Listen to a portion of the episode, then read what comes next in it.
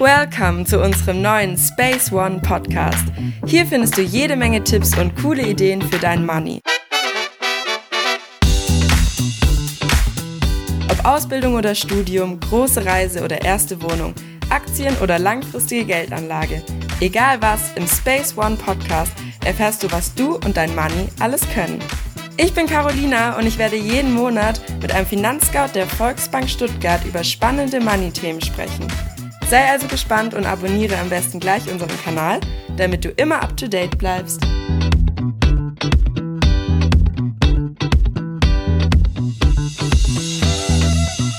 Hallo zusammen! In diesem Podcast möchten wir uns ein weiteres Mal dem Thema Nachhaltigkeit widmen.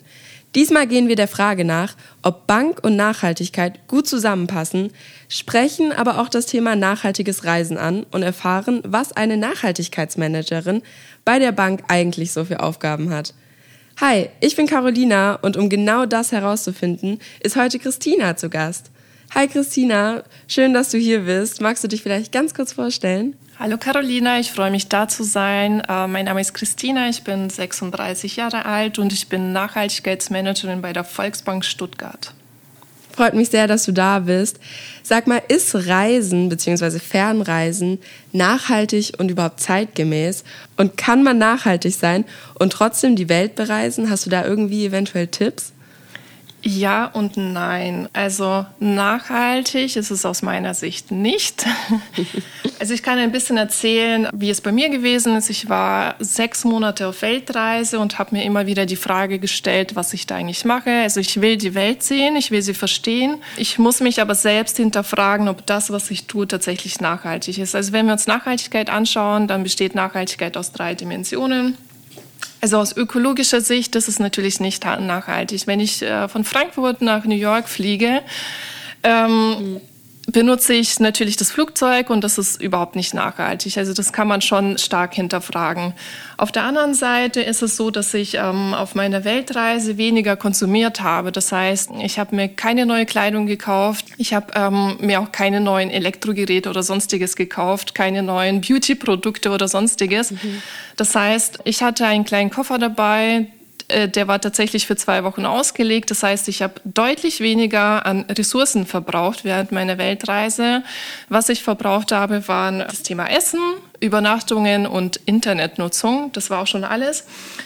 Ähm, man kann natürlich auch auf weniger umweltschädliche Transportmittel wie beispielsweise Busse oder Bahnfahrten umsteigen. Das ist dann natürlich äh, deutlich umweltfreundlicher.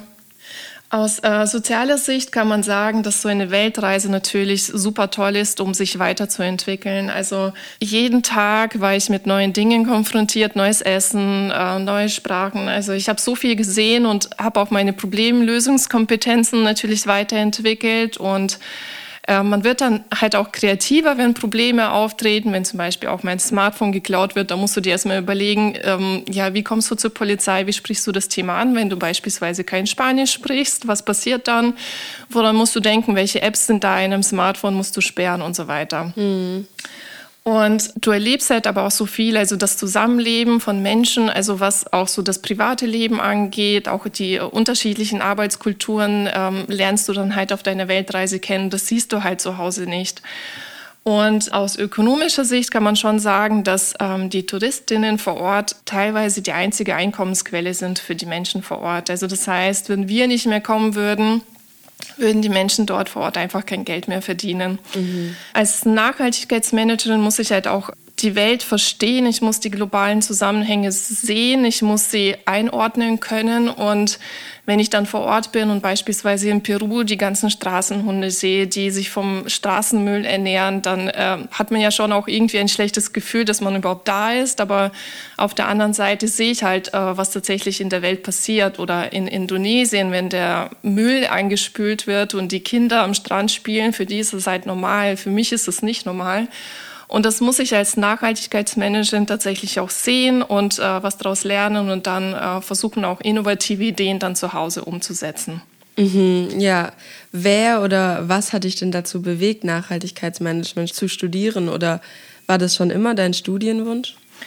Ähm, das war damals, also ich habe 2015 mit meinem Studium in nachhaltiger Entwicklungszusammenarbeit in Kaiserslautern angefangen. Und das war damals äh, überhaupt kein Thema für mich. Also ich habe nach einem Studiengang gesucht, der ähm, Politik, Soziales, Kultur und auch Wirtschaft miteinander verbindet. Und das war damals so das Einzige, was ich tatsächlich finden konnte. Und die Inhalte haben mich total fasziniert. Also ich habe mich mit Themen befasst wie nachhaltiges Wassermanagement, nachhaltiger Tourismus, wie entwickelt man eine Nachhaltigkeitsstrategie. Und das hat mich halt total fasziniert und äh, ich habe extrem viel gelernt in dieser Zeit und wollte auch Nachhaltigkeit äh, tatsächlich auch später mal im Beruf machen. Was können sich denn unsere Zuhörenden unter deinem Beruf genau vorstellen? Also als Nachhaltigkeitsmanagerin bin ich dafür verantwortlich, Nachhaltigkeit in allen Fachbereichen einer Organisation umzusetzen, und zwar mit allen Personen, die in dieser Organisation arbeiten. Und äh, was hast du damals von dem Job erwartet und wie sieht es jetzt aus? also ich habe vor vier Monaten angefangen und damals ging es darum, Nachhaltigkeitsaktivitäten in der Volksbank Stuttgart ähm, ja, zentral zu steuern, neue Impulse zu geben, was Nachhaltigkeit angeht und auch ein Netzwerk aufzubauen innerhalb der Volksbank und auch mit externen Personen. Wenn man sich aber mit dem EU Green Deal befasst, ähm, dann stellt man schnell fest, dass es so viel mehr ist. Also es geht um eine große Transformation alle Unternehmen in der EU müssen nachhaltiger werden. Es geht darum, privates Kapital in nachhaltige Wirtschaftsaktivitäten umzuleiten. Und dafür muss man sehr viel tun, Prozesse neu aufbauen, damit wir eine Lebensgrundlage haben, die auch eine lebenswerte Zukunft für die zukünftigen Generationen sichert. Und das ist ähm, aktuell mein Job, mich damit zu befassen. Gibt es Zielkonflikte in deinem Job? Ja, also es gibt viele Zielkonflikte. Das fängt ja schon damit an, dass das Thema Nachhaltigkeit an sich volle Zielkonflikte ist. Also ich fange mal an mit dem Thema, also wie bewerte ich unterschiedliche Nachhaltigkeitsdimensionen? Also wenn wir uns beispielsweise den Bereich Landwirtschaft angucken, dann habe ich einen Lebensmittellieferanten, also das heißt, meine Ernährung wird gesichert. Auf der anderen Seite wird durch Landwirtschaft werden Böden beispielsweise verschmutzt, Grundwasser wird verschmutzt. Dann habe ich einen Zielkonflikt zwischen sozialen und auch ökologischen Aspekten. In meinem Job geht es jetzt auch beispielsweise darum, zu hinterfragen, ob wir bei unserem Kerngeschäft, wie beispielsweise die Kreditvergabe, ob wir da uns überlegen, dass wir in Zukunft manche Branchen nicht mehr finanzieren, weil sie nicht nachhaltig sind. Auf der anderen Seite sind wir halt auch eine regionale Bank und wir wollen auch die Wirtschaft vor Ort unterstützen und da sehe ich auch einen Zielkonflikt.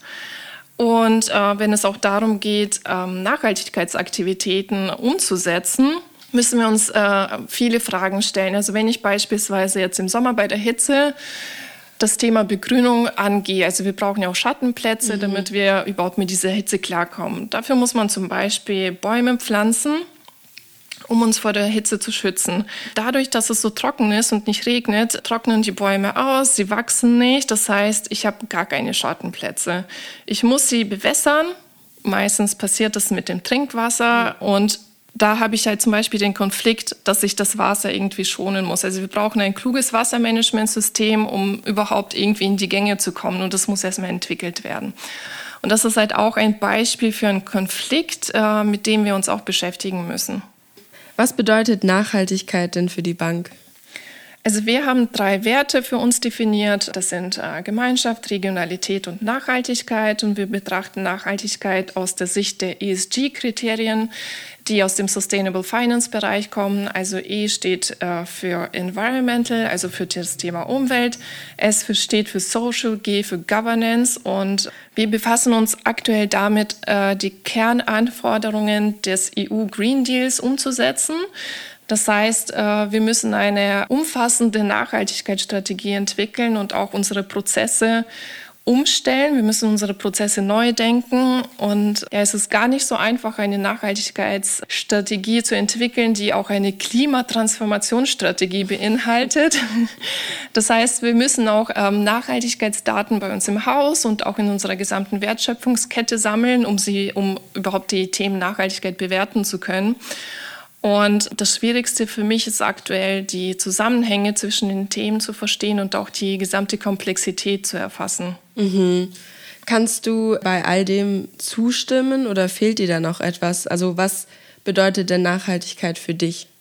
Ja, also wenn wir vom Sustainable Finance Bereich ein bisschen weggehen und in die Nachhaltigkeitsforschung gucken, passiert da aktuell auch sehr viel. Ich war letzte Woche auf einer Veranstaltung der Dualen Hochschule in Baden-Württemberg zum Thema Nachhaltigkeit und da hat der Herr Professor Dr. Schulz von der Universität Bayreuth die Frage aufgeworfen, ob wir den Begriff Nachhaltigkeit an sich hinterfragen sollten. Mhm. Weil sich die klimatischen äh, Bedingungen für uns alle auf der Welt verändern werden, müssen wir resilienter und widerstandsfähiger werden. Das heißt, wir müssen eigentlich ja unsere komplette Wirtschaft umbauen und damit wir unsere Lebensgrundlage, das ist unser Planet, dass der erhalten bleibt, müssen wir mehr tun und eigentlich von diesem Begriff Nachhaltigkeit ein bisschen weggehen und eher von Resilienz sprechen. Und seinem Vorschlag würde ich zustimmen, das sehe ich genauso. Mhm. Kann eine Bank überhaupt nachhaltig agieren und das vor allem auch über einen längeren Zeitraum? Ähm, ja, auf jeden Fall, das kann sie und das muss sie auch. Wir haben ethische Verantwortung gegenüber unseren Kundinnen, unserer, ja, unserem Umfeld und das, was wir aktuell tun müssen, ist, uns selbst zu hinterfragen. Wir müssen neue Ideen entwickeln, neue Geschäftsmodelle unterstützen, die sich mit Nachhaltigkeit beschäftigen. Wir müssen äh, mit anderen Unternehmen und Organisationen zusammenarbeiten und wir müssen auch die Bedürfnisse der Kundinnen und auch der Konsumentinnen ernst nehmen, weil sie sich auch verändern. Und das Allerwichtigste für mich ist, dass wir auch unsere, dass wir auch die Mitarbeitenden in diese gesamte Diskussion mit einbeziehen müssen, weil sie immer mehr Wert auf Nachhaltigkeit legen. Ja, klar. Welche Projekte stehen denn bei dir gerade so ganz oben auf der Liste? Ja, also wir starten bald mit den ersten Projekten. Das sind unsere Nachhaltigkeits-Challenges und die sind aus äh, diversen Workshops entstanden, die wir hier vor Ort mit unseren Mitarbeitenden durchgeführt haben.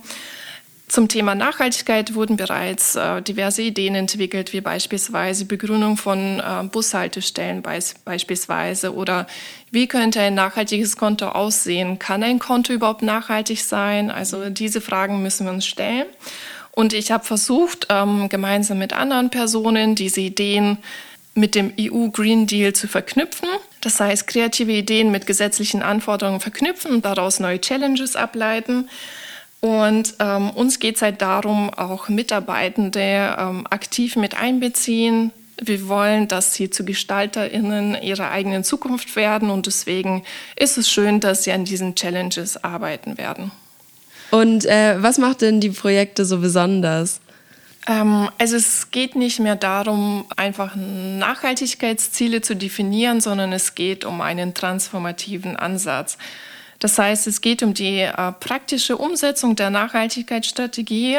Es ist auch eine große Chance, aktiv zu werden und auch die Zukunft zu gestalten. Durch die Challenges, die ja unsere Projekte sind, werden wir unsere Nachhaltigkeitsthemen umsetzen und wir schaffen dadurch auch Räume für Experimente und entwickeln auch neue Fachkompetenzen, beispielsweise zum Thema Begrünung oder wie können nachhaltige Produkte aussehen.